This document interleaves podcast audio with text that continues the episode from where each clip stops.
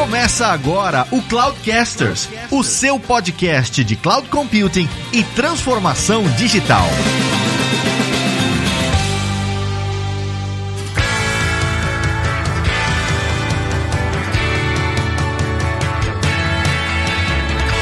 Olá pessoal, aqui é o Fabrício Sanches e esteja desconfortável. Olá pessoal, aqui é Lázaro Alves e Mapa de Valor is the New Oil. Olá, sou Roberto Prado, vice-presidente de Engenharia de Soluções da Salesforce América Latina. É um prazer estar aqui com vocês hoje para falar sobre transformação digital.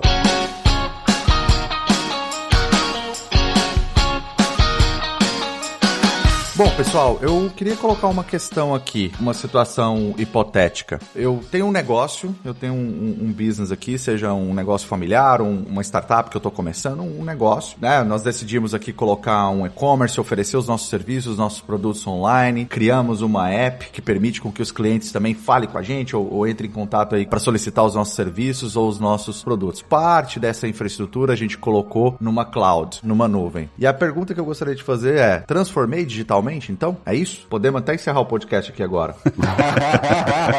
eu estava pensando bastante sobre, sobre esse nosso bate-papo hoje, né? Transformação digital. Fui dar uma caminhada aí de manhã e bem aqui por perto, tá? Não tô saindo de casa. Tava de máscara e tudo mais, e aí fiquei pensando, né? Falei, cara, quanto tempo a gente já fala de transformação digital, né? E eu lembro que até algumas apresentações que a gente faz assim, o pessoal até fica te olhando, fala, puta, de novo, né? Vai falar de transformação digital, já ouvi falar sobre isso, já fiz a lição de casa casa, né? Já que temos e-commerce, já temos a app, já temos tudo. Mas me parece que esse é um processo que a gente não termina, né? E talvez isso signifique que a gente tem que incorporar na nossa cultura, né? Na cultura da nossa empresa, seja ela pequena, média ou grande, esse apetite pela inovação. O que, que eu estou chamando aqui de apetite pela inovação? Se eu fiz a lição de casa e tenho, por exemplo, um e-commerce funcionando, estou conseguindo operar online, tudo bem, como é que eu dou o próximo passo, né? Como é que eu começo a criar criar experiências personalizadas, como é que eu começo realmente a colocar o cliente no centro e a usar as informações com segurança, com privacidade, né? A gente tem uma regulamentação vindo aí, LGPD, quem é que está pronto para ela? Então, ainda que eu tenha feito a minha lição de casa nos últimos anos, no que diz respeito à transformação digital, é certo que eu vou continuar tendo trabalho, seja para me adequar a uma regulamentação, como é o caso do LGPD, seja porque os meus concorrentes, porque o mercado virá com outras tecnologias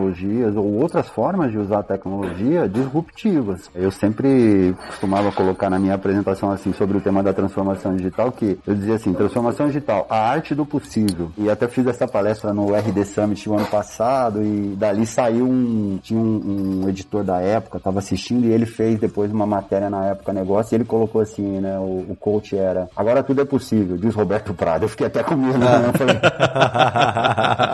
Se não for possível, a culpa é sua. Você falou que era. Não, eu lembro que eu acordei, né? Fiz a palestra, acho que foi na sexta, aí eu acordei no sábado, peguei o celular assim, olhei e tava assim, Roberto Prado, agora tudo é possível. Eu falei, caramba, o que que é isso? Aí pá, cliquei, época negócio, falei, ah, falei merda, puta. aí eu fui ler a matéria, ficou super legal, ele, ele descreveu super bem. E lá eu falei exatamente sobre a gente olhar para a tecnologia que já existe, está disponível, é muito mais acessível, né? A nuvem democratizou muito a tecnologia e olhar pensando no cliente no centro, né? Então, quando a gente fala do design thinking ou de outras técnicas para a gente poder inovar, colocando realmente as pessoas no centro, essa jornada da transformação digital, na minha opinião, ela não termina nunca, né? Ela, ela vai continuar e, e se a gente achar que terminou, a gente provavelmente vai ficar obsoleto, né? Como algumas arquiteturas, alguns ambientes que a gente conhece. O que você está querendo dizer então, Prada, é que a transformação digital ela é bem mais do que simplesmente colocar tecnologia no ar, né? Ou seja, criar uma app, mudar agora que eu vendia numa loja física, agora eu também estou vendendo online, ela é muito mais do que isso, né? Pelo que eu estou ouvindo aqui, a transformação digital ela passa por uma mudança de mindset, ela passa por uma mudança cultural dentro da empresa, ela tem vários drives aí que são externos à tecnologia propriamente dita, certo? Totalmente. Eu costumo dizer o seguinte, a transformação é sobre pessoas. Né? Nós podemos equipar tecnologicamente, vocês provavelmente viram isso acontecer agora na pandemia. É, empresas que tinham infraestrutura infraestrutura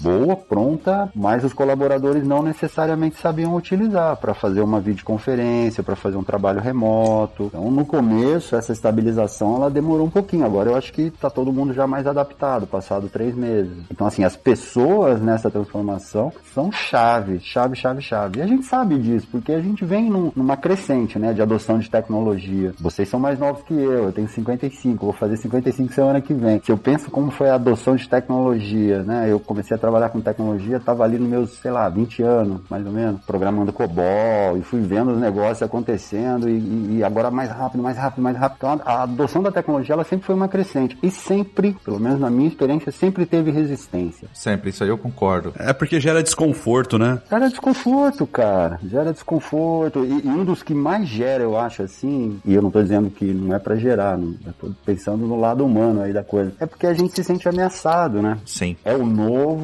vai tirar o meu emprego, eu não sei mexer, é, é difícil, é, eu sempre fiz assim, né? É, não, totalmente. Eu ouvi todas, essas, todas essas, esses tipos de argumentação. E eu até acho, sendo, sendo extremamente otimista, que no, no, aspecto humano, né, colocando aí no aspecto humano, as pessoas até gostam de evoluir e de progredir. Elas só não gostam da mudança que isso causa. Verdade. Entendeu? Porque elas estão acostumadas com o que elas fazem. Elas até gostam. Elas, eu, eu, eu vivi muito isso na minha vida. Você vai numa palestra, você, você vai numa apresentação comercial, você apresenta tecnologia, o cara quase chora. Ele fala, cara, é isso. Isso vai resolver todos os meus problemas. Mas na hora que ele começa a aterrizar isso para se tornar um projeto, né? E aí entra nos aspectos de mudança cultural, porque a tecnologia também traz muito isso, né? Como que você muda? A gente vai estar tá falando aqui de transformação digital, tem todo o aspecto cultural e até o, a gente está vendo aí como a quarta revolução industrial que nós falamos em, em um outro episódio, né? Das tecnologias que estão revolucionando, né? Que chegou ao ponto da gente considerar que a gente está passando por uma quarta revolução industrial. A gente traz conceito para essas empresas e aí eu quero também até pegar a sua perspectiva nisso e a do Fabrício, que é o que, que é ser digital? O que, que significa ser digital? Né? Já que a gente está falando de que a gente vai transformar digitalmente, mas o que, que é ser digital? Então, sendo bem otimista, a minha experiência diz o seguinte: as pessoas estão até abertas a evoluírem os negócios, a evoluírem como profissionais. O que elas não gostam, no geral, é a mudança que isso causa, né? É o impacto na mudança. Vocês concordam com isso? E o que, que é ser digital para vocês? Assim, eu, eu acho que existem três conceitos, assim, que eles são meio que. Eu não diria que eles são sobre sobressalentes, mas eles de alguma maneira eles tocam um ao outro, né? Então, quando você fala de transformação digital, existe o que é ser digital, que é isso que o Lázaro está falando, né? Então, como é que eu digitalizo processos e ideias que antes eram feitas de uma maneira e agora precisa ser digital, né? E aí o processo de transformação em cima dessa digitalização, que é, ou seja, eu tinha um processo que funcionava da maneira A e agora ele foi digitalizado e eu preciso fazer com que, sei lá, um novo modelo de negócio surja em cima desse modelo digital que eu tenho aqui, né? Então, por exemplo, vou dar um exemplo bobo aqui, uma indústria de alimentos que produz e que vende alimentos da maneira tradicional há anos, né? Ou seja, ela produz o alimento e, e ela vende lá diretamente para o cliente entregando e tudo mais. Agora, de repente, ela vê que por conta do Covid, por exemplo, e aí é por isso até que a gente fala que o Covid acelerou, né, a transformação digital, ela se vê num modelo em que ela não consegue mais entregar lá no porta a porta como ela fazia anteriormente, e ela precisa entregar isso, precisa vender isso de uma outra maneira, por exemplo, através da internet, através de loja virtual e tal, ou através de um app, enfim. Ou seja, ela precisou digitalizar o modelo de negócio dela e criar, na verdade, um modelo de negócio que não existia em cima dessa digitalização, né? Então, eu vejo isso muito assim, né? Ou seja, como é que a gente determina a diferença de digitalizar algo e em cima dessa digitalização criar uma transformação que, e aí a transformação ela é muito mais ampla, né? Eu tô citando aqui a mudança no modelo de negócio, mas ela pode ela é muito mais ampla geralmente do que isso, né? Então, essa é a minha visão, assim. Eu acho que existem dois processos separados e depois lá na frente eles vêm juntos, que é a transformação digital. Mas o processo de digitalização e de transformação, eles acontecem separados e aí em algum momento você junta eles para que eles virem transformação digital. Não sei se faz sentido o que eu tô falando, mas é, é muito como eu vejo isso. Não, eu acho que não tem, assim, fazer sentido. No... É, a gente tem ponto de vista aqui, né? Eu acho que o gostoso é a gente olhar um negócio que é tão grande, tão difícil de definir. Se eu for procurar a definição de transformação digital, aí tá cheio. É só dar um, uma busca aí que vai achar. Se você colocar 10 pessoas numa sala e perguntar o que é transformação digital para elas, você tem 15 respostas, né? Exato. Vai perguntar para as consultorias também, tem, tem os frames tal e tudo mais. Agora, acho que assim, historicamente, o que eu ouvi e eu gravei, assim, tem coisa que você ouve e grava, né? Engraçado. Teve uma, uma conversa que eu tive com o presidente na época do ITI,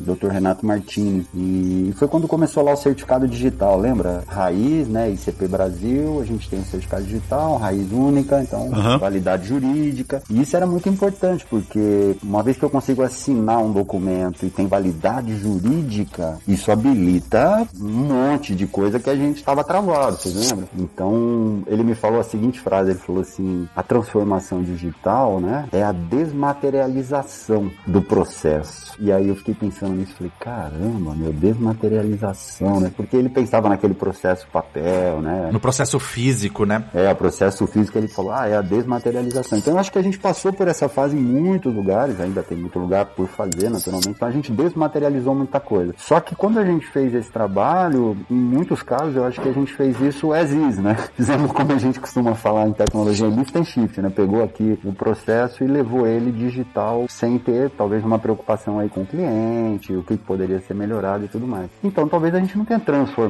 digitalmente. E ao mesmo tempo, no entorno, a gente foi vendo empresas trazendo serviços usando tecnologias digitais que resolveram problemas complexos ou que resolvem problemas que estavam aí, pô, para todo mundo ver, ninguém fazia nada. Claro, a tecnologia ficou mais acessível, a nuvem habilita a gente fazer coisas incríveis, mas quando eu olho os problemas que a gente já resolveu nos últimos, sei lá, vai, cinco anos, só para não ir muito longe, com aplicações, com inteligência artificial, integrando sistemas, criando interfaces naturais, né? Por voz ou por texto, que seja, com mensageria, olha quanta coisa a gente resolveu. Então acho que assim, o ser digital me parece que é você conseguir incorporar no seu negócio ou até na sua vida pessoal capacidades digitais. Então se a gente olhar para o negócio, pega um negócio, a gente conseguisse tirar uma foto do negócio, um raio-x, né? Aí a gente ia ver um monte de caixinha assim de capacidade, né? Capacidade para vender, capacidade para entregar,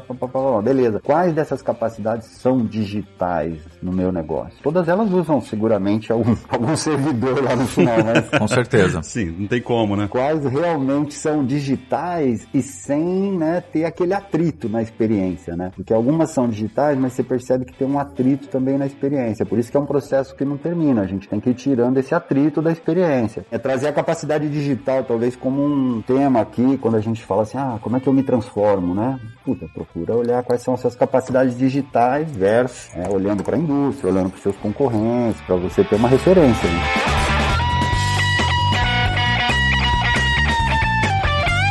Se eu fosse classificar numa facilidade ou numa vantagem que empresas que nascem digitalmente, né, mesmo resolvendo problemas complexos, versus empresas ou negócios tradicionais que têm que se transformar digitalmente, é a remoção do atrito. Porque se você pensar, por que, que muitas fintechs muito menores do que bancos tradicionais, em certos aspectos, estão assim, nadando de braçada no mercado financeiro, né, adquirindo clientes ou inovando com produtos, porque simplesmente já nasceram digitais. E quando você pega uma empresa que ela já é um, um negócio estabelecido, já tem os seus processos, já tem tudo o que a gente estava conversando aqui, e ela simplesmente às vezes faz isso as is, né? Ela se preocupa muito mais em, em, em transformar digitalmente as is, ou tirar uma foto do processo atual, replicar ele digitalmente, é onde eu acho que ela perde essa vantagem, essa vantagem competitiva, porque ela começa a digitalmente ter o, o mesmo atrito, ou seja, transportar esse atrito para o mundo digital também. Eu gosto bastante de história, assim, olhar um pouquinho para trás para entender como é que a gente chegou aqui, né? Eu vejo que a gente se, a gente se afoba um pouquinho quando tá tentando resolver alguma coisa, né? Um, às vezes num projeto mesmo, e a gente não dá muita atenção em como é que a gente chegou até aqui. Ah, mas você não quero saber como é que a gente chegou aqui. Não, eu quero saber como é que a gente chegou aqui. Quero entender, porque as coisas não estão aí. É a história do jabuti, né, velho? Jabuti não sobe em árvore, mano. se o bicho tá lá é porque alguém pôs. É isso. Então deixa eu entender o que que é isso. É, ué, às vezes o cara fala, ah, tem um sistema aqui velho, legado, que não sei o que, blá blá blá, e você fala, tá bom, tá bom, vamos, vamos tentar entender. Por que, que ele tá aí? Ah, não, porque isso aí, cara, ele liga num torno mecânico e tem uma RS-232 que só funciona nessa máquina, velho. É um DOS, um clipper e tem uma rotina em C aqui que conecta numa DLL. Mano, é isso. Ninguém quer pôr a mão nisso, cara. E o core business da empresa tá ali, né? Ninguém quer pôr a mão nisso, entendeu? Por quê? Porque, ó, tá funcionando, a minha máquina opera, se eu mexer, eu não sei o que, que vai dar, não tem mais suporte e tudo mais. Então, eu gosto de entender o que tá acontecendo, como é que a gente chegou até aqui aí, e aí como é que a gente vai para a próxima casinha, né? Não, também não tem Big Bang, vamos lá. Essa história do cara, né? Eu tô, separando novamente aqui o que você falou, quem nasceu na nuvem, ok. Então o cara, sei lá, ele começou hoje, vamos começar uma fintech, nós três aqui. Pô, vamos? Vamos, mano, é uma má ideia. Eu tô dentro. Eu tô dentro. Mas vocês concordam que assim, já existe muita coisa que a gente poderia se apropriar e construir on top? Pô, demais. Desde a arquitetura Open Banking até já provavelmente algum banco aí que deve estar lá no GitHub. É só fazer download e começar a mexer e montar o bagulho. Exatamente. Eu vejo em educação, cara, também, um universo, cara, que a gente tá agora aprendendo, né? Então, a gente faz reuniões online há anos, né? Mas agora a sala de aula precisou mover para esse modelo. E, cara, tem tantos desafios. Então, por exemplo, ontem mesmo um cliente me perguntou como é que ele faz para medir, utilizando APIs do Teams, a participação das pessoas, dos alunos dentro da sala de aula virtual. Olha que cenário novo, isso não existia, cara. Nem sabia da demanda. Então, isso para mim é transformação digital, porque, cara, de fato, a gente tá movendo um modelo totalmente, né, que tá aí estabelecido há, sei lá, décadas. E a gente agora tá falando, cara, então esquece tudo que você fazia, esquece o jeito que você fazia, porque agora é diferente. O professor precisa medir a participação do aluno na sala de aula. Como é que ele faz isso no ambiente online? Que o cara pode deixar lá conectado e ele tá fazendo outra coisa na casa dele, sabe assim? Você, sei bem. é, cara, complexo, complexo. Então, por exemplo, eu vou exigir que o aluno abra a câmera, né? Beleza, eu posso fazer isso, mas e como é que fica a questão da privacidade? Eu posso fazer? Então, cara, é um, é um universo muito novo. E de fato, eu tô vendo isso muito na indústria que eu trabalho, que é a indústria de educação, mas igual vocês estavam falando aí de fintechs, eu tenho certeza, cara, que existem gaps gigantescos em qualquer área da indústria que você pega para analisar aí, né? Com certeza. Tem. Tem muita oportunidade, assim, eu da educação, vou conectar a educação e a gente pode falar um pouquinho de oportunidade também para ser bem positivo aqui, pra galera ver que apesar da crise e tudo mais, tem oportunidade pra gente em tecnologia ajudar nessa transformação digital, entendeu? Uhum. Mas falando de educação, Fabrício, eu, eu também, cara, tenho visto, a minha, minha esposa é professora, minhas filhas são estudantes, e elas já são mais, mais velhas, assim, né? 18, 20 anos. Eu fico imaginando a molecada mesmo, que tá na, no ensino básico. Putz, é, eu tenho os vizinhos aqui, eu converso com os pais, às vezes. É um desafio, cara, porque as crianças não ficam lá paradinhas ali assistindo uma aula de uma hora no YouTube. Fala sério, isso nem a gente aguenta mais, né? E aí o que eu aprendi, além dessa telemetria, né, que, que o pessoal quer fazer, não só para os estudantes, mas também para os funcionários. Eu recebi de um cliente uma vez uma demanda de, ah, eu quero entender quanto tempo o cara passou logado, enfim, queria fazer uma telemetria do trabalhador, né? Eu acho que tem essa questão do como é que eu faço a aula com essas tecnologias, ser uma aula diferente. Eu fiz um curso a semana passada sobre como aplicar workshops virtuais, porque a gente faz workshops, né, com os clientes e tal, e a gente fazia tudo on-site, né? Ia lá, vocês se conhecem o esquema, pô, chama a galera, uhum. põe na sala, tal, interage, ideia, consolida, fecha, apresentação e tudo mais. Como é que você faz isso agora remoto? Como é que você conta uma piada num workshop remotamente? Porra, e se pra gente é difícil, imagina pro professor tradicional, né, cara? Que é, exato, que tá acostumado com a lousa e tal. Eu vi um post esses dias que um professor americano, que ele não tava acostumado, ele era, já era um senhor de 70 anos, e ele não tava acostumado, ele tava tendo muita dificuldade de poder utilizar, né, ferramentas online, né, para você poder fazer a transmissão online, ali, o streaming da aula. Ele foi sozinho para a universidade e ele gravou as aulas como se ele estivesse dando aula dentro da sala de aula e ele colocou um boneco. Um boneco isso é verdade, cara, um boneco do Pinóquio sentado na frente dele porque ele não se sentia confortável em falar para o nada.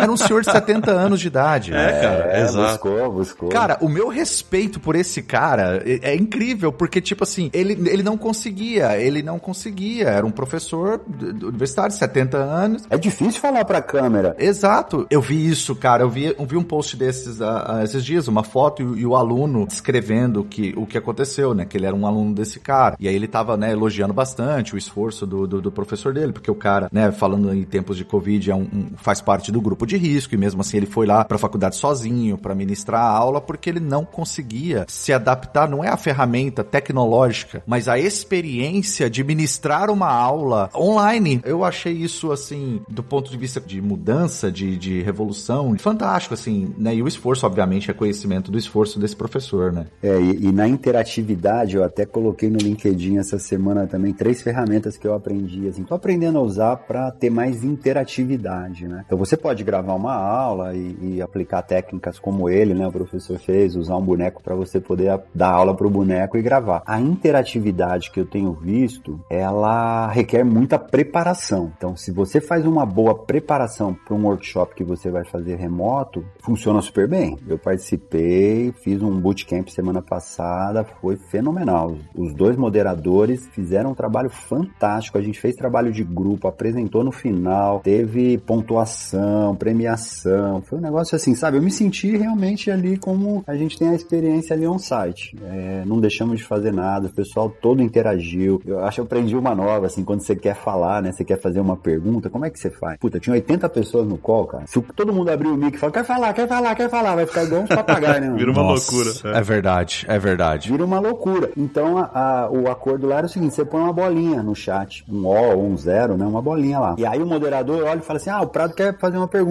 Pode falar, Prado. Aí você abre o microfone e fala.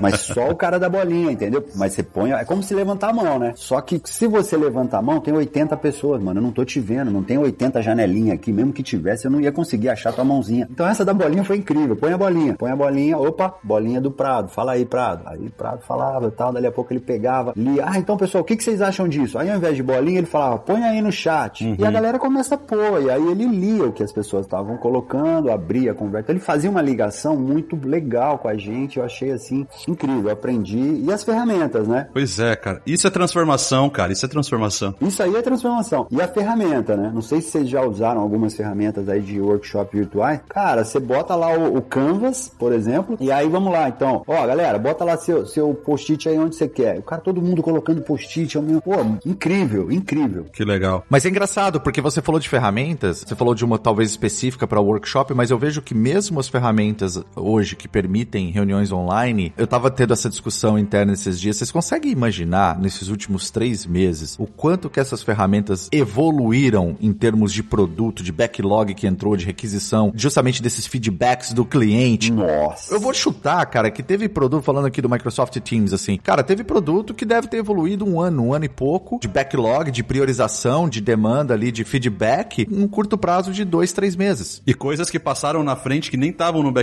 provavelmente, que passaram a ser uma necessidade, né? Porque... Foi, foi, foi. e coisas que o time deve ter pensado, caramba, dá para fazer isso? Realmente, né? São feedbacks assim do tipo, cara, eu preciso disso.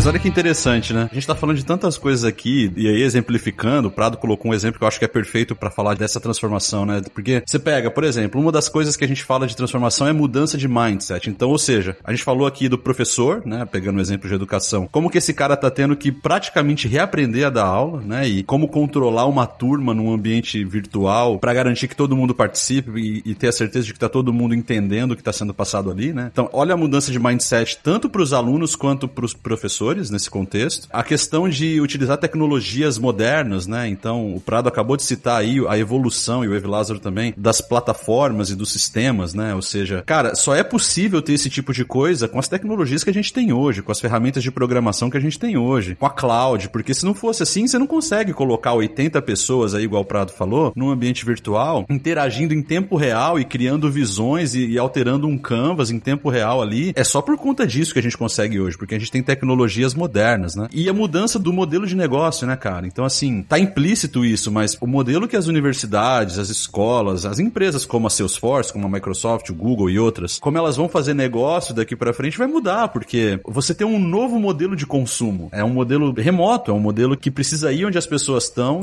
de uma maneira mais simples e direta, né? Através da internet, de tecnologias aí que a gente talvez nem tenha visto ainda que vão chegar, né? O HoloLens, por exemplo, né? De projeção 3D Realidade aumentada, né? É, realidade aumentada, enfim. Então, a gente tá vendo essas coisas acontecerem em coisas práticas e isso tudo é transformação, né? Então, eu não gosto desse mudar, ah, vamos aqui definir. Eu sei que a gente tem que definir porque a academia exige isso, mas o exemplo que o Prado trouxe, eu só queria ressaltar isso aqui, que o exemplo, ele, ele é claro, né? De como esses conceitos de transformação, eles estão implícitos no que tá acontecendo agora. É, e aí tá falando um pouco dessa aceleração, né? Que a gente começou aqui falando da aceleração, desse momento que a gente tá vivendo. O nosso cliente, né? Pensando assim, qualquer pessoa, né, como usuário, ele tá mais digital. É resultado dessa exposição massiva que ele foi obrigado. Todo mundo, né? Tem gente que já tava, não tem problema, já tava aí mesmo. Mas tem muita gente que não e que de repente se viu obrigado a, a, utilizar a tecnologia, né? Quantos milhões talvez a gente vai, vai incluir nessa lista? Então ele retorna talvez depois, ou se é que vai retornar, talvez um,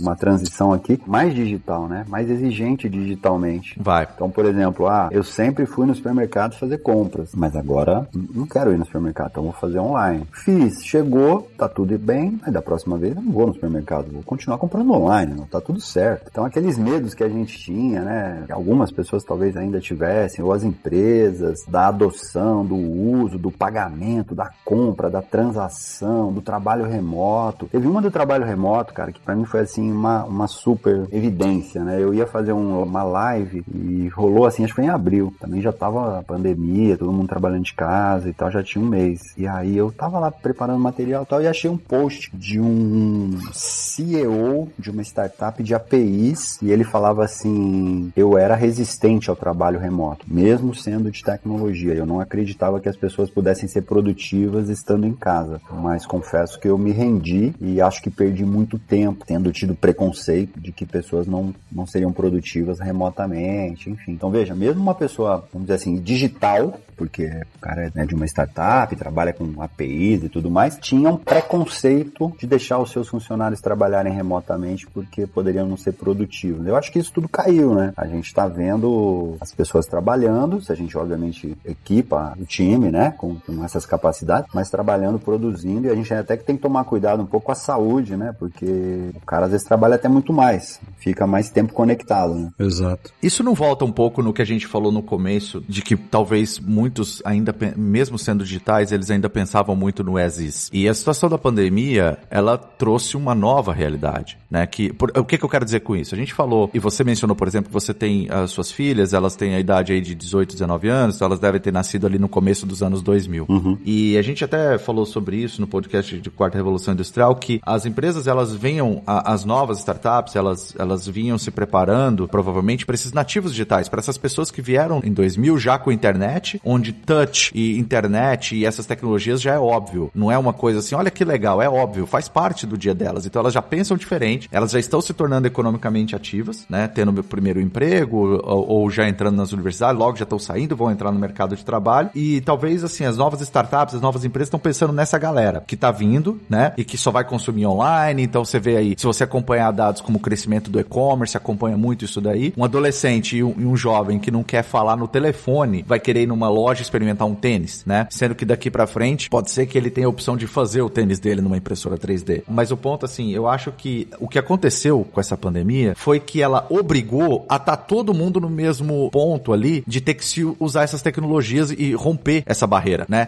Tem aquele que rompeu de forma mais fácil porque ele é, tá mais jovem, já é um nativo digital, e tem aquele, como você mencionou, que estava enfrentando uma resistência, mas que agora ele teve que fazer. E é por isso que eu me baseio em algumas conversas, eu falo, cara, que eu acho que talvez a gente acelerou aí a transformação digital das empresas em alguns anos, né? Com a situação que foi gerada no mundo, com toda essa crise. Qual que é a opinião de vocês em cima disso? Ah, tem um ditado antigo popular que diz assim, o que não tem solução, solucionado está, né? Porque. é, meu, o cara falava, ah, não, não tem solução, trabalho remoto, a rede é ruim, o cara vai distrair, não sei o que. Então, não, não, não, não, não. Ah, não, tem que ir pra casa. Vai todo mundo pra casa. aí tá lá o cara. Né? E aí, mano, como é que tá aí? Tá aqui, tá tudo certo, tô trabalhando. Mas tá tudo bem mesmo? Tá, tudo bem, tô trabalhando. Então, assim, não tinha solução, né, velho? Tinha que ir pra casa, todo mundo. Então vamos, vamos, vamos adotar. E, e, então foi bruto mesmo. Não é que foi fácil, não. Não tá sendo, né? Não, é, tá sendo extremamente difícil. É difícil para as pessoas trabalharem assim, não é fácil, porque tem o contato social, tem. É, a gente lembra da nossa rotina, assim, a gente ia pro trabalho, mas parava na padoca, comia um pãozinho, né? Toma um cafezinho, encontra o cara no corredor. Toca uma ideia de futebol. Nossa, pra... eu tenho uma saudade do Badaró que você não faz ideia, velho. Badaró, tomar um shopping no fim do dia. E, pô, aí, se você pensar assim, a gente tá há três meses, a galera já se adaptou a fazer a happy hour virtual. Outro dia nós fizemos um aqui, foi, foi uma delícia. Dei tanta risada que eu desci depois eu falei, gente, eu não consigo parar de rir.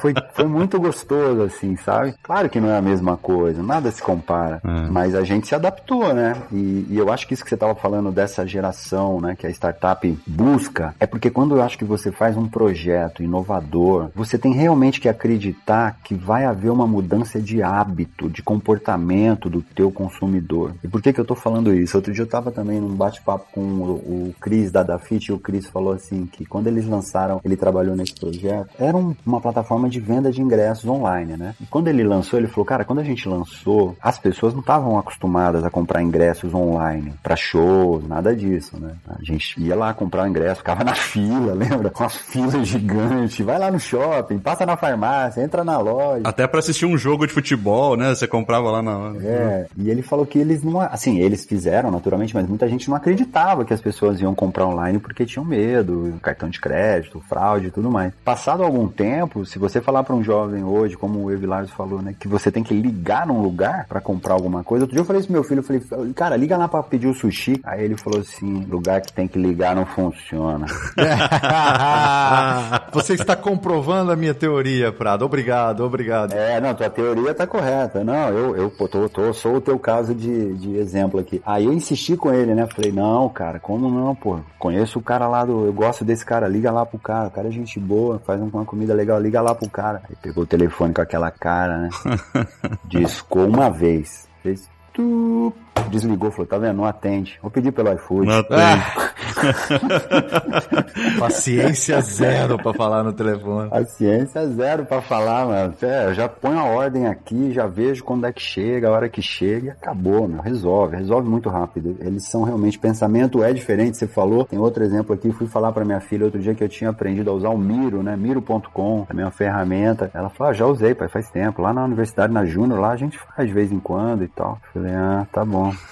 Pra quem não conhece, Prado, o que é essa Miro.com? A Miro, ela permite justamente que você faça esses canvas em, em, equipe, ela tem vários templates, tem uma biblioteca grande de... Vamos fazer um plano de trabalho, nós três aqui, né, pra, pra próxima semana. Você puxa um template, ele fica é, como num dashboard assim, e aí a gente vai interagindo. E aí ele tem várias ferramentas ali. Eu, puta, então vamos começar por essa atividade, aí você puxa, não, não, vamos mais pra cá. E, e a gente interage em tempo real e, e, eu vou vendo o que você tá fazendo, você vai vendo o que eu tô fazendo. E, e imagina a gente num quadro branco branco, colocando as nossas tarefas, ordenando as tarefas. É bem dinâmico, chama miro.com. Muito legal. Poxa, interessante, não conhecia. Não, pois é, é isso que eu tô dizendo. Você vai conversar com, com a galera, às vezes eles te falam, ah, não, essas ferramentas a gente já usa. Ah, não, pô, isso aí eu já conhecia. Então eu aprendo muito com eles, meu. Sempre, sempre vem coisa nova, né?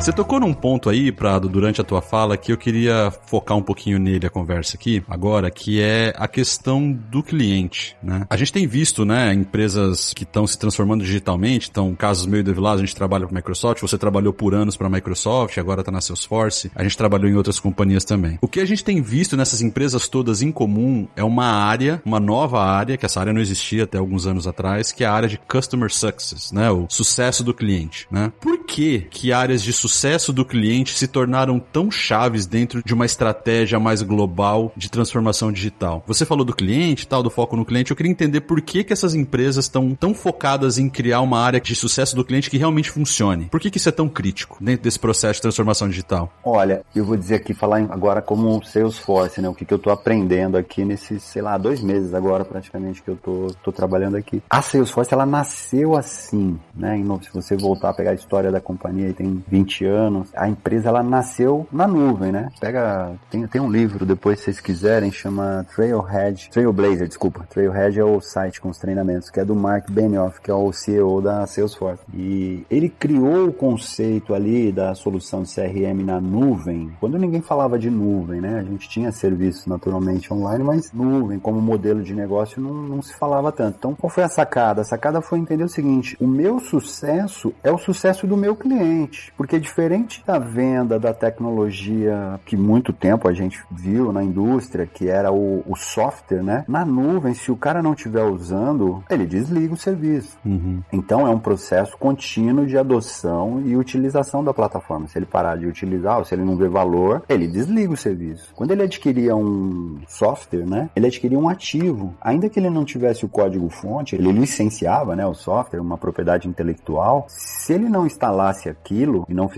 uso de todas as funcionalidades que ele tinha naquele software, já estava pago. Ou seja, a companhia que vendeu, ela já realizou o valor. Já peguei aqui o cheque, tá pago, beleza, obrigado. Ah, mas o cara não usou todas as funcionalidades que tem no produto. Entendi, mas já pagou. Não importa, né? Quando ele for renovar o contrato lá daqui três anos, aí ele cancela, né? Então, e na renovação sempre era um desafio, sempre foi. E eu me recordo muitas discussões com clientes na década passada que o cliente dizia assim: eu trabalhei na Lotus também, Lotus Notes, né? Pô, Prado, não fala isso que você vai começar a entregar aí, meu, tua idade. Cara. Ah, já falei que tem 55, porra. Vou... Você já falou, ah, você já falou, pô, é Vou fazer aniversário, mano. Já vou fazer 55, mano. Tô feliz. Eu até falei pra minha mãe hoje: 55 é bonito, né? Quantos anos você tem? 55. É bonito. o cliente ele falava assim: não, eu quero pagar pelo que eu uso, né? Como assim pagar pelo que você usa, mano? Ah, eu compro tudo isso aí, mas eu só uso uma parte. Não, mas não tem, não tem opção, velho. A SKU é essa aí, mano. Tem que comprar essa aí, mano. Esse é o modelo de negócios e pronto e acabou. Esse é o modelo de negócio de todo mundo e é assim que funciona o mercado. E, e aí, vocês sabem disso. Por muitos anos o negócio foi aí. Quando vem a nuvem, que obviamente oferece um novo modelo de negócio, que é legal para o cliente, o cliente fala, ah, legal, eu pago pelo uso. Ótimo, ele paga pelo uso. Então, eu que sou o fornecedor, preciso garantir que ele usa. Então, o sucesso dele é o meu sucesso. E não somente usa por usar, né? Que ele use corretamente. E tem valor, é, e tem valor para ele. E aí, se você pensa no cliente do seu cliente, que também consome um serviço dele. Então, se a gente está falando que tudo está virando serviço, talvez isso, Fabi, seja talvez a grande motivação do customer success, né? Porque a gente fala ah, da jornada do cliente, né? Eu pego o cliente desde o momento que ele entra na minha página e começa a buscar um produto, mas aí de repente ele para no meio daquela pesquisa e vai fazer outra coisa. Aí ele resolve mandar um WhatsApp para minha central perguntando do mesmo produto, né? Como é que eu amarro essas coisas para dizer para ele: "Ah, não, a gente viu que realmente você está interessado nesse produto". Ah, mas como é que você viu? Então você está invadindo minha privacidade?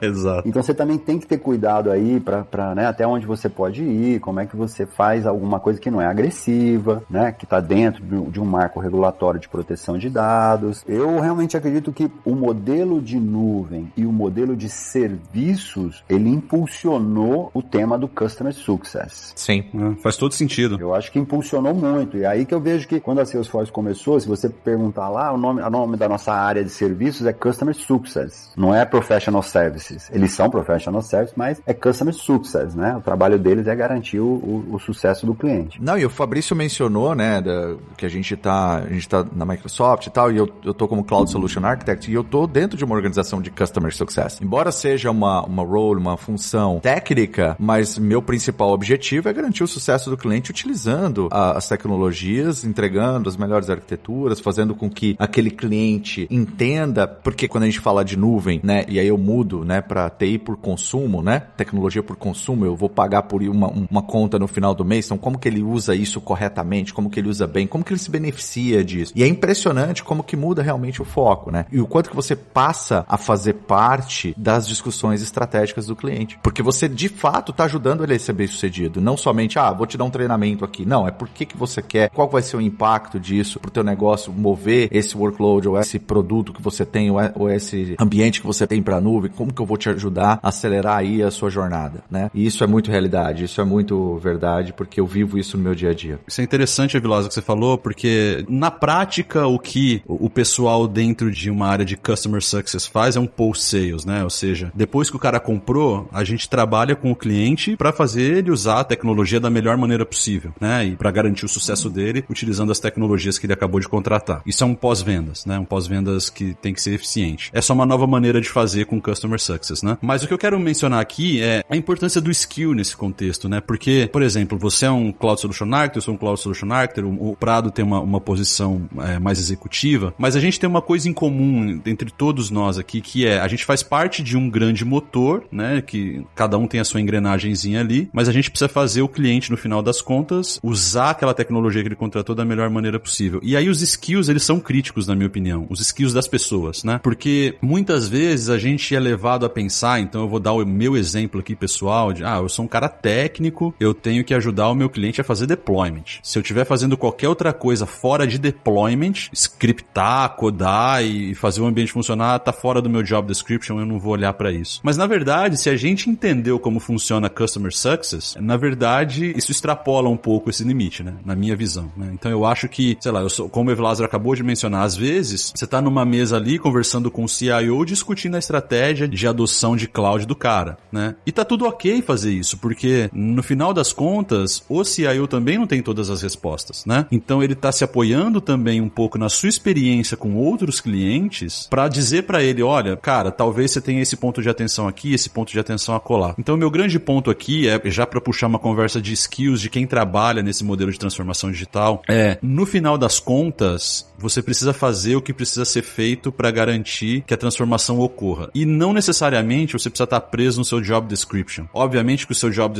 o RH vai fazer alguma coisa ali pro seu job description, porque ele precisa meio que centralizar a conversa, né, e dizer, olha, é isso que você faz, mas no dia a dia, e é por isso que eu quis trazer também esse ponto de customer success, porque no dia a dia, cara, para fazer o cliente ter um sucesso na jornada dele de transformação, você precisa ir além, né? Você precisa ir além muito frequentemente para ajudar ajudar. Isso é a beleza, eu acho, porque é aí que você se desenvolve também como profissional, né? Então você desenvolve outros skills que vão além dos técnicos e o cliente se sente mais confortável em ter você como um trust advisor ali para falar para ele, putz, ó, cara, talvez isso aqui não seja o melhor. Ao invés de você fazer o deployment dessa VM, cara, que vai consumir mais nuvem, se você fizer um deployment de um servicinho aqui XPTO, você vai ter a mesma experiência, vai gastar menos. Enfim, coisas desse tipo. Não sei se eu tô viajando demais aqui, mas eu vejo uma ligação muito clara da importância dos skills skills com esse processo todo de, de sucesso da jornada do cliente. Eu estava pensando e, e também estou aprendendo aqui com o meu time de arquitetura, né? E, e, é bem legal ver as conversas, porque uma das coisas que a gente está fazendo aqui nas discussões é mapa de valor. E eu me recordo de muitas reuniões que eu tive com os executivos. É claro, a gente fala muito com TI, é natural, mas o que, que significa falar com um negócio, né? A gente fala assim, ah, tem que falar com o negócio, tem que falar com o negócio, qual que é o impacto para o negócio, qual que é o impacto para o negócio, etc. Então, assim, eu acho que um skill skill que a gente poderia começar a avançar mais, e quando eu digo a gente, pensando no profissional de TI, de uma maneira bem geral, é a gente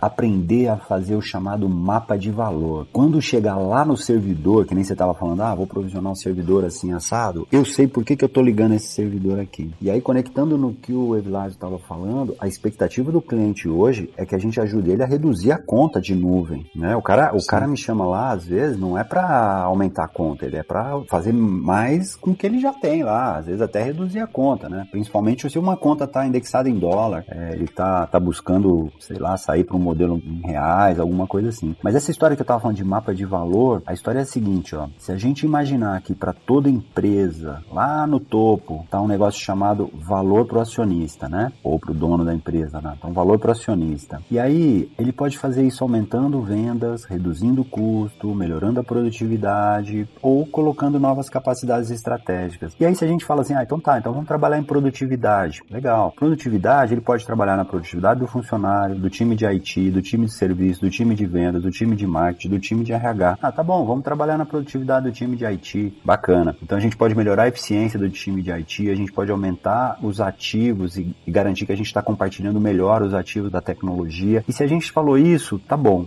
Como é que a gente mede? Cara, tem que melhorar o percentual de produtividade dos developers. Aí, como é que a gente faz isso? Com uma plataforma. Qual plataforma? Cara, o servidor que nós vamos instalar, entendeu? Faz total sentido para. Então, a gente precisa, assim, profissionais de TI em geral, a gente precisa entender que esse é o flow na cabeça do executivo, né? O CEO, o COO, até mesmo do CIO. Quando o CIO está sendo demandado lá para colocar uma nova infraestrutura em place para resolver algum tema, se a gente olhar duas casinhas para trás, a gente vai ver que volta aqui, ó. Puta, ele está querendo melhorar a produtividade, melhorando a produtividade, ele entrega mais valor pro acionista. Puta, é isso. En Prado, eu acho até que o, que o Fabrício vai concordar comigo. Isso faz tanto sentido pra gente, porque, de novo, embora a gente tá numa role técnica, o Fabrício, por exemplo, tem muito contato com o CIO do cliente dele, eu tenho um contato contato com o CIO, porque a gente está envolvido nessas conversas. E eu lembro que antigamente a gente falava muito de solution selling. E solution selling tinha muito aquela questão do nine blocks, né? E, e que você ia fazendo, não vou dizer mapa de valor, mas que você ia chegando na raiz do problema e muitas vezes a raiz do problema era, era de negócio, não era um problema técnico, né? Que você tinha de fato que resolver. Então, para quem está ouvindo esse podcast aqui agora e se interessou mais sobre essa questão de mapa de valor, né? Eu me incluo nessa conversa. Como que esse cara pode buscar um pouco mais sobre isso e o que, que ele deveria fazer? Olha, no caso da Salesforce, a gente tem uma plataforma bem legal chama Trailhead. E olha, eu falo bem legal porque eu vou dizer, fazer treinamento online não é uma coisa que todo mundo gosta. E no caso da plataforma, ela é bem divertida, ela, ela cria trilhas, né? E existem trilhas lá no Trailhead, se a galera quiser acessar, trailhead.com, ensinando a fazer isso. Existe muito material na internet, né? Se a gente procurar, certamente a gente vai encontrar muitíssimo material. Pensa sempre é mapa de valor. Eu aprendi isso até com um cara que eu considero muito, que é o Pio, né? O Pio uma vez me ensinou. Eu cheguei para fazer uma apresentação, um monte de slide, um monte, um monte. Aí ele falou assim: não, é um slide. Eu falei, pô, não dá, Pio. Como é que eu vou contar em um slide, mano? Olha quanta coisa a gente tá fazendo. Não dá, não dá, não dá. Ele falou: é o seguinte, meu, se você não consegue contar em um slide, tá errado.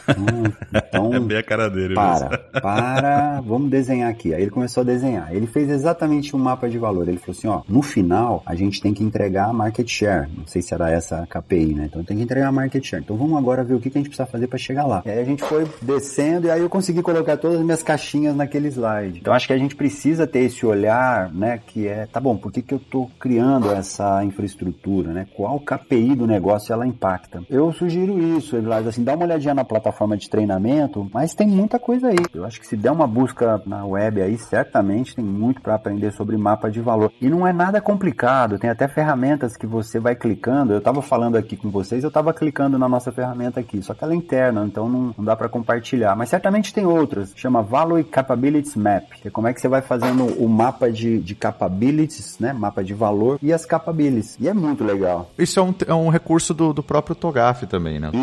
Isso. O Togaf, quando você vai fazer a arquitetura do negócio, você tem um capability map. Correto, é isso. Chegou no ponto. Já, já pegou uma referência boa aí pra galera. Bom, pessoal, então, para quem tá interessado em entender um pouquinho mais de mapa de valor, temos aí Togaf, temos as ferramentas da, da, da Salesforce, né? E eu sou um desses que vai, vai dar uma olhada, vai dar uma, uma, uma aprofundada aí. Não, vale muito a pena. Não, eu não sei, eu acho que o Fabrício vai concordar. Faz muito parte do nosso dia a dia. A gente claro. tem que tá, a gente tem que estar tá updated para poder falar com o CIO na mesma língua que ele fala também, né? Ó, e muda a conversa, galera. Acredita nisso, faz um, um teste. Uma vez eu fiz um curso chamava Executive Conversation. Executive Conversation. Aí, o que, que eu aprendi nesse curso? Você tem cinco minutos para falar com o executivo. E a provocação do professor era a seguinte: você entrou no elevador, tá você e o presidente, você tem cinco minutos. O que, que você fala para ele? E aí, conhece Docker? É. Kubernetes? É, pois é, pois é. O desafio era esse, né? Aí um virava e falava assim: Ah, bom dia, presidente. E aí ele já dava na testa, né? Ele falava, que bom dia, pô. Bom dia por quê, pô? Já dava na testa. Aí,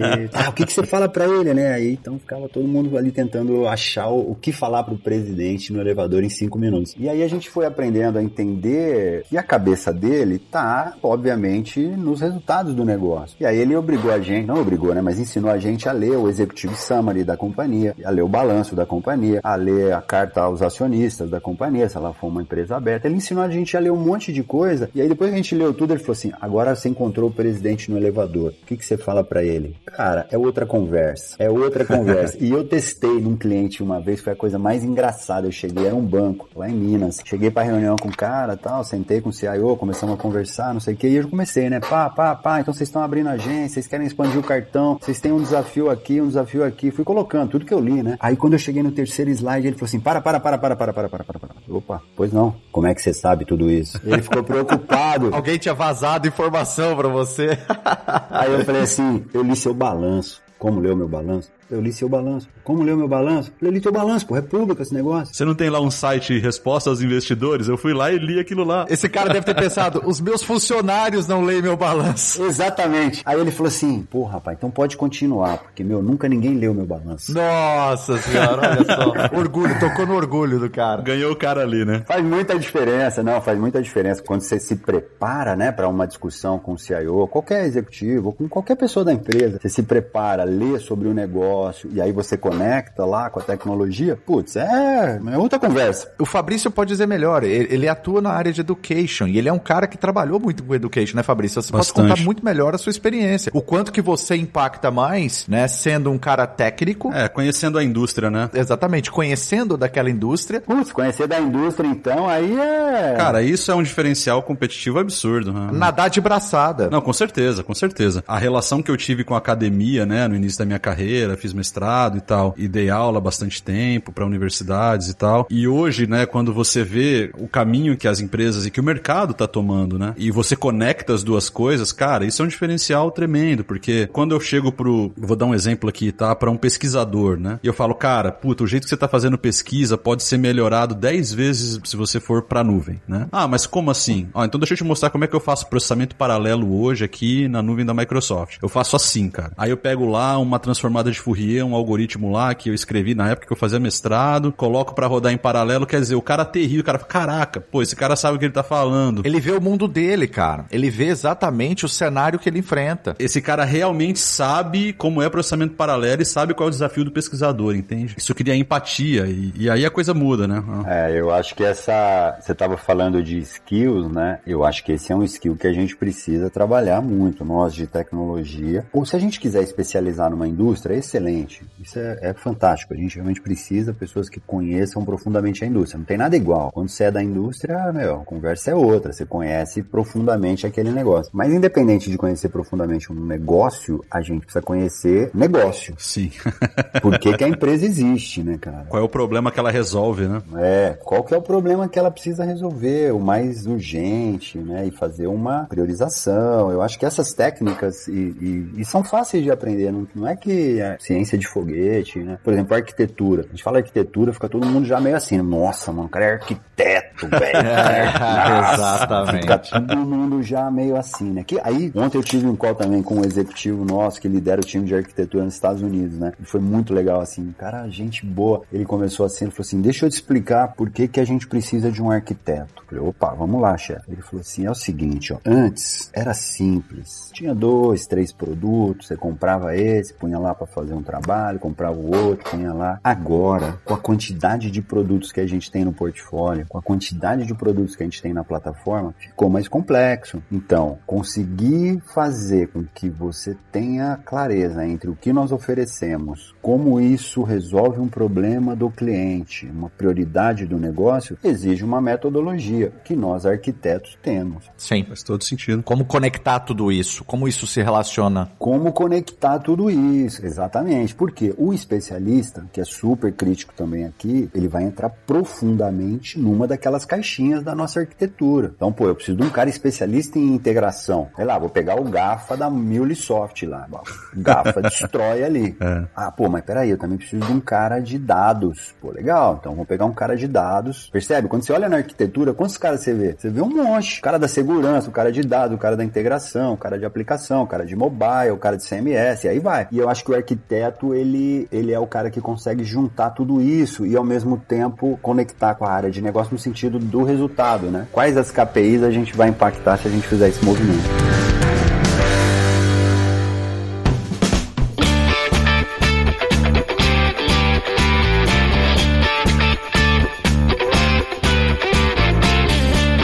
Quero aproveitar então, já que a gente tá nessa trilha de skills, eu quero falar um pouquinho de algo que eu particularmente vejo bastante valor nesse processo todo de transformação digital, que é a tecnologia propriamente dita, né? O Satya tem uma frase que é super interessante que ele fala que toda empresa hoje em dia, ela é uma empresa de software, né? E se ela não é, ela vai se tornar ou ela vai deixar de existir, né? Com isso em mente, assim, eu queria ouvir a perspectiva de vocês dois aí. Em termos de tecnologia, por que que uma empresa que está num processo de transformação digital mais avançado ou que quer avançar nessa frente, por que que ela precisa pensar, por exemplo, em container? Por que que ela precisa pensar, por exemplo, em inteligência artificial? Por que que ela precisa começar a olhar para coisas debaixo das clouds aí? Por que que ela precisa começar a pensar num CRM altamente escalável? Por que que ela precisa começar a pensar em microserviços? Eu queria ouvir um pouquinho de vocês, por que que essas tecnologias que são aí os buzzwords do momento, por que que elas estão intimamente relacionadas com esse processo de transformação digital, apesar de não ser o processo de transformação digital em si, né? Tem muita confusão, né? Ah, eu estou utilizando isso, eu estou inovando, não necessariamente. Mas eu queria saber por que, que a inovação precisa dessas tecnologias para acontecer nesse contexto de transformação. Bom, a gente passou por vários aspectos aqui, né? Entre a gente falou sobre, muito sobre a expectativa do cliente, né? Que está mudando e por essa expectativa do cliente está mudando, isso, né? Muda a forma com que eu entrego valor para esse cliente. Se eu mudo a forma com que eu entrego valor para esse cliente, significa que eu vou ter que, em alguns cenários, disruptar, né? Trazer inovação. Essa inovação hoje, ela é muito baseada no, na quantidade de dados que eu consigo coletar desse, desse cliente ou dessa, né, da jornada desse cliente ou da experiência que ele tenha, avaliar esses dados e jogar isso dentro da jornada. Vamos colocar da jornada do cliente, como que eu vou transformar essa jornada do cliente. E quando a gente olha do aspecto de tecnologia, e você falou containers ou microserviços ou DevOps, eu acho principalmente pegando aí DevOps, a parte de, como o Satya falou, toda empresa vai se tornar uma empresa de desenvolvimento de software. Significa que as empresas precisam entender como faz produto de software, como faz software, porque isso agora é a realidade delas. Então, novos skills, novos profissionais, tipos de profissionais começam a fazer parte dessas empresas, como um gerente de produto, e aí ele vai pensar em design thinking, como que ele vai trabalhar a jornada do cliente, ou como que ele vai priorizar que feature vai entrar num determinado produto ou não. Eu vou precisar de ter um desenvolvedor, um cara que vai fazer uh, o código, vai compilar esse código. E aí, tentando até relacionar com o que o Prado falou sobre mapa de valor e tudo mais, muitas dessas tecnologias têm algo em comum, que é a entrega de valor para o negócio de forma rápida, né? Atender a demanda no negócio, né? O que, que eu quero dizer com forma rápida? Pô, se eu hoje me beneficio de cloud, utilizando containers, com metodologia de desenvolvimento igual DevOps, e eu uso inteligência artificial de uma forma mais democrática, significa que eu consigo entregar esse produto, esse software ou esse, esse produto digital, vamos falar dessa forma, mais rápido para o mercado, atendendo a demanda de negócio. Era, seria assim que eu, que eu acredito que, que o porquê que essas tecnologias, elas são hoje as principais tecnologias que a gente fala quando a gente fala de transformação digital. Ah, eu complemento aqui para contribuir com volto no tema da arquitetura, né? Então eu vou falar assim, o que é uma arquitetura moderna hoje, né? Se a gente fosse desenhar uma arquitetura moderna e aí a gente coloca o, o, as tecnologias ali, tá? Vou falar de quatro coisas que eu vejo numa arquitetura moderna. Ela tem que ser capaz de permitir que eu, na minha empresa, no meu negócio, consiga rapidamente construir soluções e conectar plataformas cross-industry. Ou seja, eu tenho que ser um, um cara que domina o mundo das APIs. Eu preciso conectar com um cara do pagamento, eu preciso conectar com o cara da logística, eu preciso conectar com o banco, eu preciso conectar com todo mundo. Então, a plataforma, ela precisa ser um ecosystem, vamos chamar assim, né? Ela precisa ser uma plataforma que permite uma habilidade de integração com o ecossistema para construir soluções muito rápido. A segunda coisa da arquitetura é que ela tem que permitir que eu realmente personalize a experiência do cliente. Então, aí a gente vai para aquela história de ter uma base única de clientes, né? De ter um ID único para o cliente, para eu conseguir entregar uma experiência no contexto e não oferecer pro cara um sapato e ele tá comprando comida. é um negócio né, fora do, do contexto. Tem que ser uma arquitetura que permita que a adoção das capacidades que a gente está trazendo sejam altamente adotadas e rápido. E tem que ser uma arquitetura que escala. E aí, Fabrício, voltando no teu ponto, essas tecnologias que você falou, containers, etc., elas para mim elas plugam aqui na arquitetura, entendeu? Então quando uhum. você fala assim, eu preciso ter uma arquitetura moderna, eu não sei se eu preciso ter containers, eu, eu preciso ter uma arquitetura moderna. Uhum. E se para essa arquitetura moderna o melhor é usar containers para eu ter escala, pô, legal. Então containers vai estar tá aqui na minha. Mas percebe, eu volto no tema da arquitetura, porque senão eu acho que o risco, e a gente obviamente observa isso em muitos lugares, é eu vou empilhando tecnologias e vou criando, cara, e, e cria mesmo. Você sabe, na nuvem agora, a possibilidade de combinações que o developer tem ou que o DevOps tem é quase que, meu, um milhão de possibilidades o cara tem lá dentro, né? De fato. E ele cria. O cara é criativo, ele vai mandando pau, vai criando, e bota um negócio aqui, um negócio pra lá e tal, e vai. E é rápido, né? A área de negócio que é rápido. A Jaio, toma aqui, toma aqui, toma aqui, vai embora. Dali a pouco você olha, a gente começa a encontrar os muros, né? Puta, meu, esse negócio aqui não escala. Puta, meu, esse negócio aqui não, a galera não adota. Ficou muito complexo e tal. Ficou complexo. Puta, isso aqui, meu, eu não consigo integrar. Pra integrar, vai ter que parar, não sei o quê. Então, não é fácil, porque todo mundo tem legado, né? Como a gente falou aqui. Então, quando você chega numa empresa, a gente não chega numa empresa falando assim, ah, desliga tudo aí, que eu vou te dar um negócio novo aqui que é bem melhor e esquece o passado.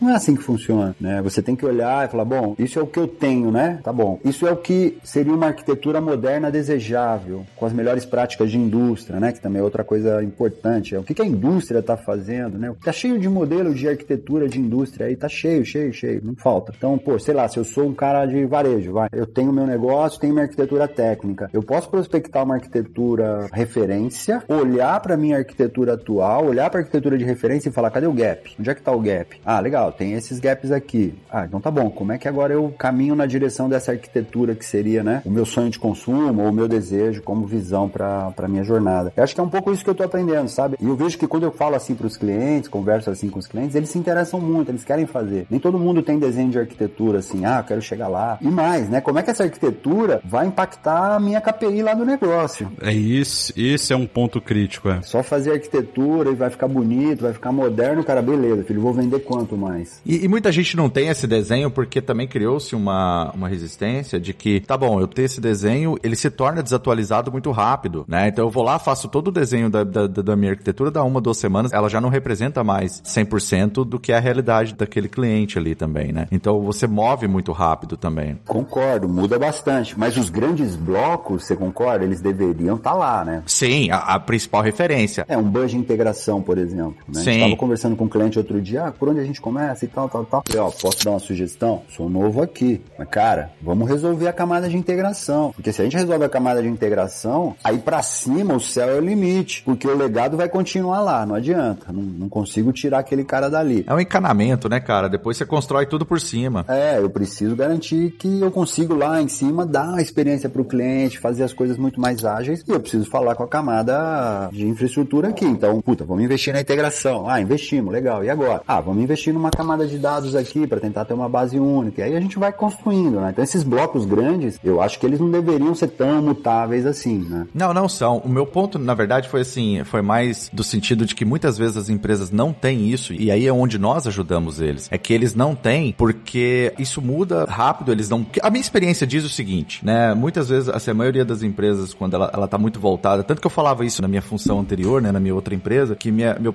minha principal core priority era fazer o cliente olhar pela janela. Porque você chegava na empresa, você tinha aquela árdua tarefa de dizer, cara, que legal isso que você tá fazendo, mas você já parou para pensar sobre isso daqui, sobre isso daqui, para olhar para isso daqui? Porque na verdade, cara, na maioria das vezes, muita gente nunca tem tempo para planejar, mas sempre arruma tempo para fazer duas vezes, né? É verdade, você tem razão. É, os prazos estão sempre estourados, né? Sempre para ontem. Exato, ninguém tem tempo, ninguém tem budget para planejar nada. Não, não, não, isso é besteira, não vamos desenhar arquitetura, não vamos fazer nada, não tem tempo. Mas depois arruma tempo para fazer duas vezes. Então, meu ponto foi mais assim nesse sentido. Muitas vezes as empresas não têm. E aí é onde a gente ajuda. De desenhar esses blocos principais, de desenhar tal. A granularidade da arquitetura, é óbvio que você não vai tão deep, porque isso muda muito rápido. A tecnologia muda muito rápido. Mas foi nesse ponto, foi mais esse aspecto que eu quis dizer. Não, tô com você, conhecido 100%. É, o dia a dia consome, né? Você olhar os orçamentos de tecnologia das organizações, a maior parte dele é alocada em manter o ambiente. É. Uhum. Eu lembro que tinha um estudo do Standish Group que falava que 75% era alocado para manter. Como é que você inova com 25? Pois é, uma parte muito grande. Então, quando a nuvem chega como opção, uma das propostas era: vamos diminuir o que a gente hoje precisa gastar para manter o ambiente, porque tem muita coisa de infraestrutura aqui que a gente vai passar para a nuvem, e vamos conseguir ter mais né, caixa para investir na inovação, fazer novos projetos. Então, meio que muda um pouco o dinheiro, né? CAPEX, OPEX, um pouco dessa discussão também que está aí na, na mesa o tempo todo. Esse é um ponto interessante que vocês trouxeram aí. Eu tenho visto diferentes abordagens, tá? Mas assim, do ponto de vista de estratégia, quem seria a pessoa dentro da empresa a dirigir um projeto de transformação digital, né? Tem agora uma posição que aqui nos Estados Unidos eu tenho visto algumas empresas criar, que é o Chief Digital Officer, né? CDO. No Brasil não tenho visto muito disso. No Brasil quem, quem tem geralmente guiado esse, esse processo de transformação digital nas empresas é o CIO, né? Às vezes ele duplica a função, às vezes não, ele só continua como CIO e, e toca a estratégia. Idealmente, vocês acham que deveria ter uma área específica na empresa para fazer transformação digital respondendo para o CEO ou deveria realmente estar tá ali junto do CIO porque ele já tem ali o budget, então ele já meio que segmenta ali o que precisa ser feito? Como que vocês veem isso assim, do ponto de vista de gestão mesmo assim? Olha, eu já vi, eu já vi de tudo, falar a verdade, já vi RH liderar. RH? Uau, essa é nova. É, não, já vi porque tem esse tema das pessoas, tal, então ali liderança vinha pelo time de RH, de recursos humanos. As pessoas estão no centro, né? É, colocando o RH como, como pessoas aqui no centro. Esse foi um, eu já vi bastante CIO também, liderando essa agenda, e já vi também o, o VP de inovação, né? Ou de Digital Transformation. Nesse caso seria o CTO? É, eu já vi várias expressões, vários títulos, né? Já vi VP de inovação e transformação digital, CTO, trabalhando com ele para fazer arquitetura, garantir que está construindo, conecta conecta com tudo que a organização já tem. Aterrizando, né, o negócio. É, já vi o CDO, que eu acho que o CDO está começando já a aparecer mais aqui no Brasil. A gente já encontra em grandes companhias já esse role. Já vejo mais, Fabrício, assim, já aparece um pouco mais. Já vi também, não que o presidente vá liderar ali no dia a dia, mas muitas empresas, o CEO. É uma agenda do CEO mesmo, né? É, é uma agenda do CEO, né? Ele, ele puxa. Então, tem companhias, por exemplo, que tem um nome, inclusive, né? Por exemplo, ah, Aço Digital, né? Uhum. Ah, é um nome que se dá a um projeto de transformação digital, uma jornada de transformação digital de uma companhia de aço e ela tem a liderança no, no presidente, né? No CEO. E todos os movimentos que eu vi, assim, eu vi vários movimentos, por exemplo, ah, vamos incubar uma área de transformação digital na nossa empresa. Eu acho que quando acontece isso, às vezes fica parecendo meio que é um time separado, entendeu? É um silo, né, cara? Você cria um novo silo dentro de uma empresa. E que não vai ter tanta prioridade, tá? Né? É, e aí a galera cria um monte de coisa legal, mas depois parece que não permeia a organização. É. Então acho que quando você põe numa, num, num, grupo, ah, esse é o nosso time de transformação digital, parece meio que fica um time separado do resto. Então acho que tem que ser uma coisa mais integrada, né? E vamos combinar, todo mundo aqui teve experiência de que santo de casa não faz milagre, já começa por aí, então se você separa isso num silo, se já é difícil, cara, a gente fazendo parte de uma empresa externa, vender um conceito, vender uma ideia para um cliente, imagina quem tá lá dentro, né, num silo completamente separado, né, e precisa falar, ei, pessoal, olha aqui o que a gente tá fazendo, né? Isso, pelo menos na minha experiência, mostra que acaba sendo muito mais difícil. Se você não envolve múltiplos departamentos, você não tem líderes, né,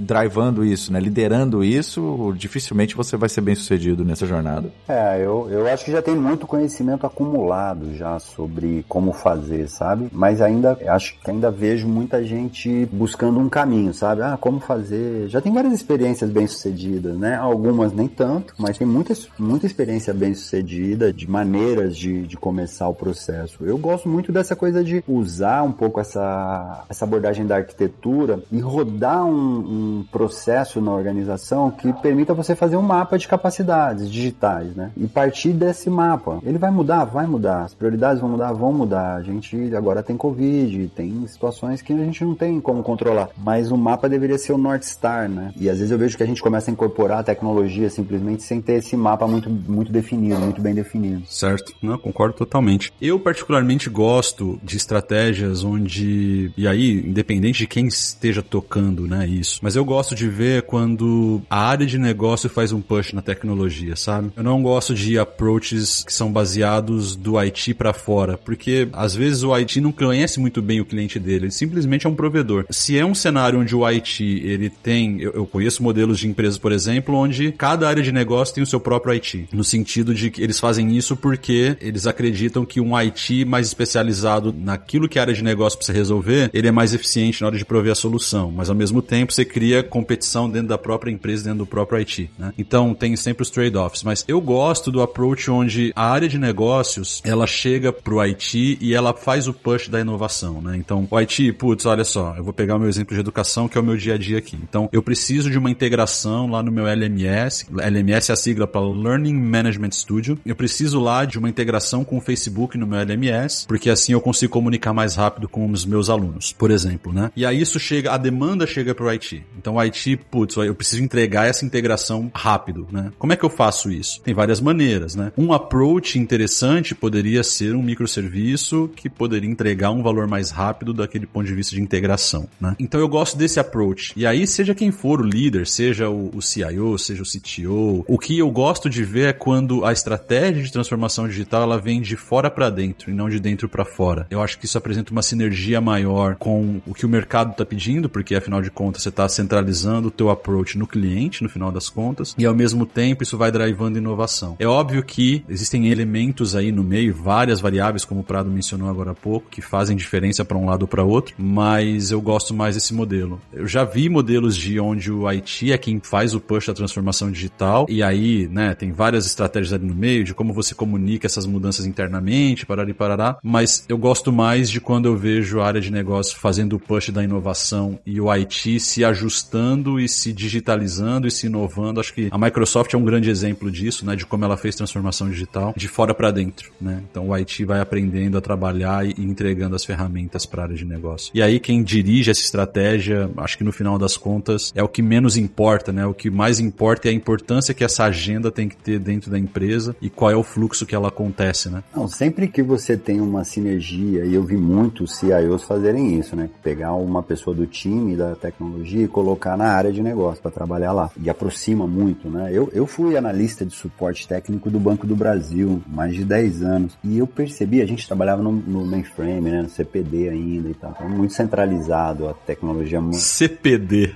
É, CPD pra galera. Agora é 57, 58. Nossa, meu Deus. Mas era, era um negócio super central, era centro de processamento de dados, né? A gente ficava ali, bem, bem fechado. Se você pensar, quando você pega o cara da tecnologia e leva na área de negócio e fica sentado lá do lado, puta, é outra coisa. É outra coisa. E eu me lembro que como eu era da, da lá no banco, né? No Banco do Brasil, onde eu trabalhei, como eu trabalhava com microinformática e o pessoal trabalhava com mainframe, na microinformática eu tinha muito mais facilidade de fazer alguma coisa para as áreas de negócio, porque eu ia lá e fazia em DBase, fazia em Clipper, rapidinho fazia alguma coisa. O mainframe tinha toda uma rotina, não era, você não ia chegando lá no mainframe e colocando um job novo para rodar, não é assim, né, mano? Agora no PC, velho, mas quebrava tudo, mano. Dava boot, fazia o que tinha que fazer e pá, saiu o relatório em ordem alfabética.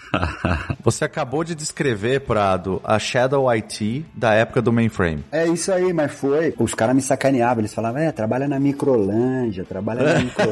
Microlândia. Microlândia. Muito bom. Velho, o primeiro PC que chegou era um Scopus, rodava Lotus 1, 2, 3. E era um negócio que ninguém mexia, ficava aquele PCzão lá, e, e a galera mais conectada lá com o mainframe para processar os dados e tudo mais. E o PC, ele, ele me deu flexibilidade para ajudar a área de negócio. E ajudar os caras, eu tô te falando aqui de, sei lá, entrei no banco em 1988, tô falando de 1990, vai, antes da internet. Ajudar o cara de negócio, sabe o que eu fazia? Eu fazia o relatório da ordem do jeito que eles queriam. Então, ele falava assim para mim, ah, eu preciso de ordem, data de nascimento. Aí eu ia lá e pá, metia um sorte, data de nascimento, já imprimia.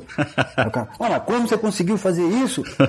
Ah, mano, tranquilo aí, pô. Não, te juro, vocês estão rindo. Aqui é caveira. Aí é caveira, meu. Por quê? Porque a máquina me permitia fazer isso. Eu Sim, tinha flexibilidade, eu rodava. Eu me lembro uma noite, eu era da compensação de cheques, né? Eu batia cheque lá, carimbava cheque na madrugada e programava de dia pra ganhar uma grana. E aí deu um pau lá na compensação. Tinham feito um sistema em Clipper pra apurar lá o, o fechamento, né? E chegou quase na madrugada lá, o chefe desesperado. Porra, velho, não fecha, não bate, não bate. Eu falei, chefe, o que que foi aí? Ah, esse programa aí, computador, não bate, né? Fazia tudo na mão antes. Aí entrou o computador. Ah, não bate, agora não bate, tá dando diferença, não posso fechar a comp. Agora tem que trocar os malotes, não sei o quê. Como é que faz? Eu falei, chefe, posso dar uma olhada aí na parada? Não, o que que você sabe disso aí? Chefe, sou programador aí, trabalho fora do banco aí, sou programador, mas se quiser deixar eu dar uma olhada aí. Então vai lá. Aí eu fui lá, abri o banco, marretei a porra do número, falei, quanto é que você quer que dá? Como assim? Não, quanto é que tem que dar no relatório, pô? Ah, tem que dar um milhão e quinhentos. Então vai dar um milhão e quinhentos. então vai dar um milhão e quinhentos. Os números sobre tortura falam o que você quiser. Arrematei lá e pá, saiu o porra do relatório, enrolamos tudo. Bateu, chefe? Bateu. Passa amanhã na minha sala, preciso falar com você. Olha aí. Aí eu voltei no dia seguinte, ele, pô, como é que você fez aquilo? Eu falei, chefe, eu tenho que falar a verdade. Eu abri o arquivo lá e marretei, pô. Você queria o relatório, você sabe qual é a diferença. Então Uhum. anota a diferença aí. Agora, você quer liberar o, o malote, quer liberar os 20 carros que estavam aí na frente? Tá aqui o relatório, pô. Marretei essa porra. Aí ele, tá bom, tá bom. Vou te mudar de lugar. Você vai vir trabalhar de programador aqui. A revelação desse podcast, Roberto Prado é o precursor da Shadow IT.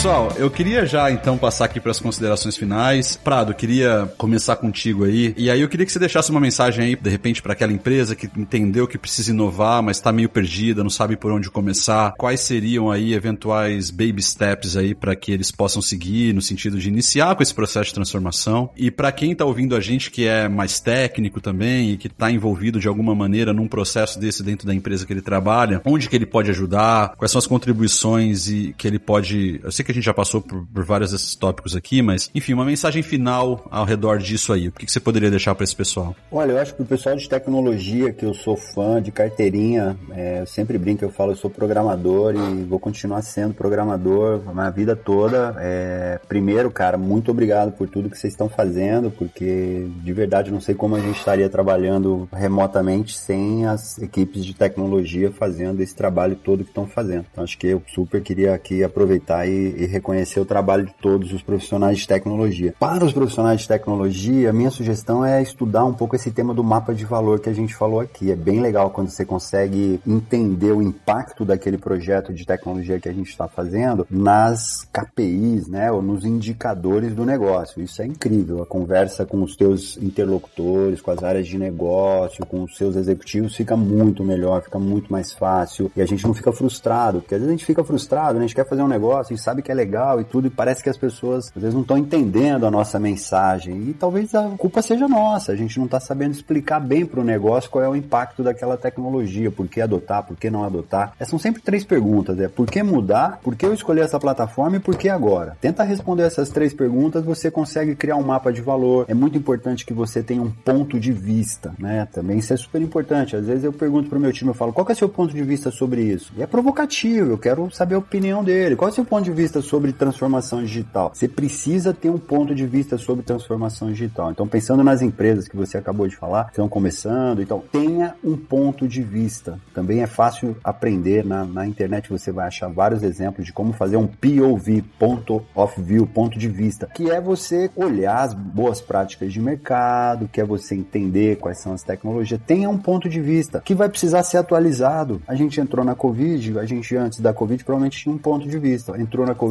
o ponto de vista mudou. Exato. Né? Você vai ter que dar refresh no teu ponto de vista. Você vai ter que estar tá pronto para mudar a sua visão de mundo. Essa também é uma coisa que para mim é, é, muito forte, assim. Qual é a tua visão de mundo? Então, se a gente fizesse essa pergunta em fevereiro, cara, um monte de gente ia lá listar, puta, legal, uso a nuvem, mobile, tudo mais. Se a gente faz essa pergunta agora, provavelmente ela vai ter outros componentes né? Mobile continua, a nuvem continua, mas mudou, mudou muito. Tem mais variáveis aí na equação, né? É, a gente precisa estar muito atento, pessoal. Eu acho que essa é a minha mensagem, é esteja sempre atento a qual é a sua visão de mundo. Isso serve para sua vida pessoal e para o seu negócio. Para sua vida pessoal, para você se manter atualizado. Então eu deixei uma dica aí do trailhead.com para você estudar, conhecer novas tecnologias, novas formas de você de repente tirar uma certificação. A gente falou de uma metodologia aqui bacana que a gente também depois pode colocar aí o link para vocês acompanharem. Então, isso estudar é uma constante. É isso que a gente fala sempre, né? Aprender nessa área nossa é o nosso oxigênio. Se a gente não gosta de aprender, talvez a tecnologia não seja a nossa área ideal, né? Aqui realmente o motor é rápido e está cada vez mais rápido. Então escolha uma área de foco, escolha uma indústria, tenha uma visão de mundo atualizada. Eu também tenho comigo assim na minha experiência de carreira, de vida profissional é procure estudar sempre alguma coisa um pouquinho mais à frente. Eu sei que a gente é consumido pelo dia a dia para fazer aquilo que a gente sabe fazer bem, entregar o, que a gente tem que entregar. Mas dá uma olhadinha sempre um, umas duas casinhas para frente que você vai ver que tem alguma coisa ali que você já devia estar tá sabendo. E se você souber primeiro, tenho certeza que o teu valor no mercado fica melhor. É, foi assim comigo quando eu aprendi Lotus Notes. Ninguém sabia Lotus Notes. Cheguei lá em Ribeirão Preto, minha cidade, irmão, ninguém sabia isso. O cara me ligou, não, vem aqui instalar Lotus Notes. Cheguei lá, tá, Lotus Notes. Pô, o cara pagou 100 dólares a hora, mano. Nem acreditei. Falei, como é que o cara paga 100 dólares a hora, mano, pra eu instalar Lotus Notes, brother?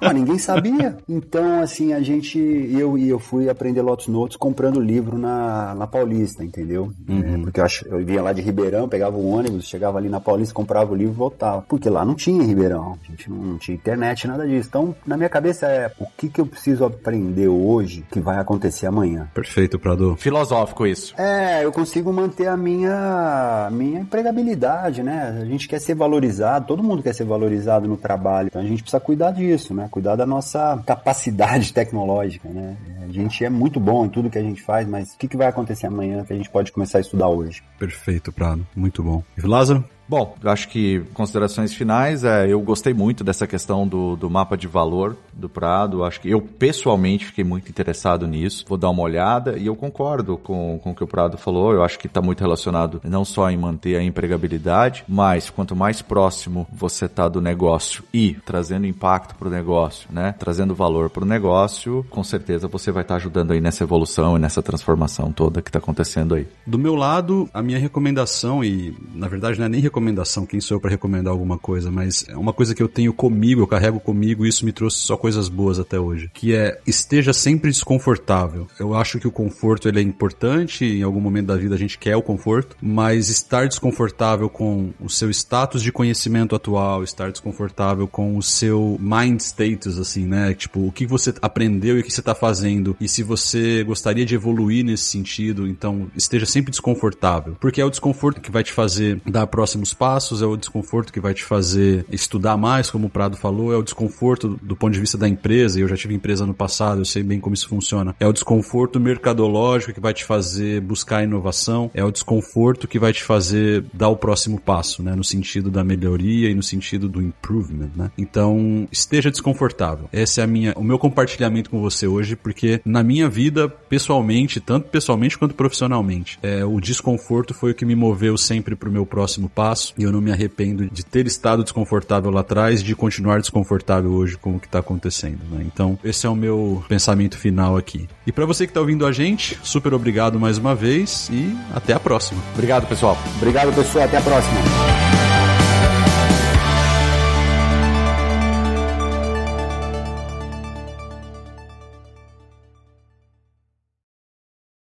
Este podcast foi editado por Radiofobia, podcast e multimídia.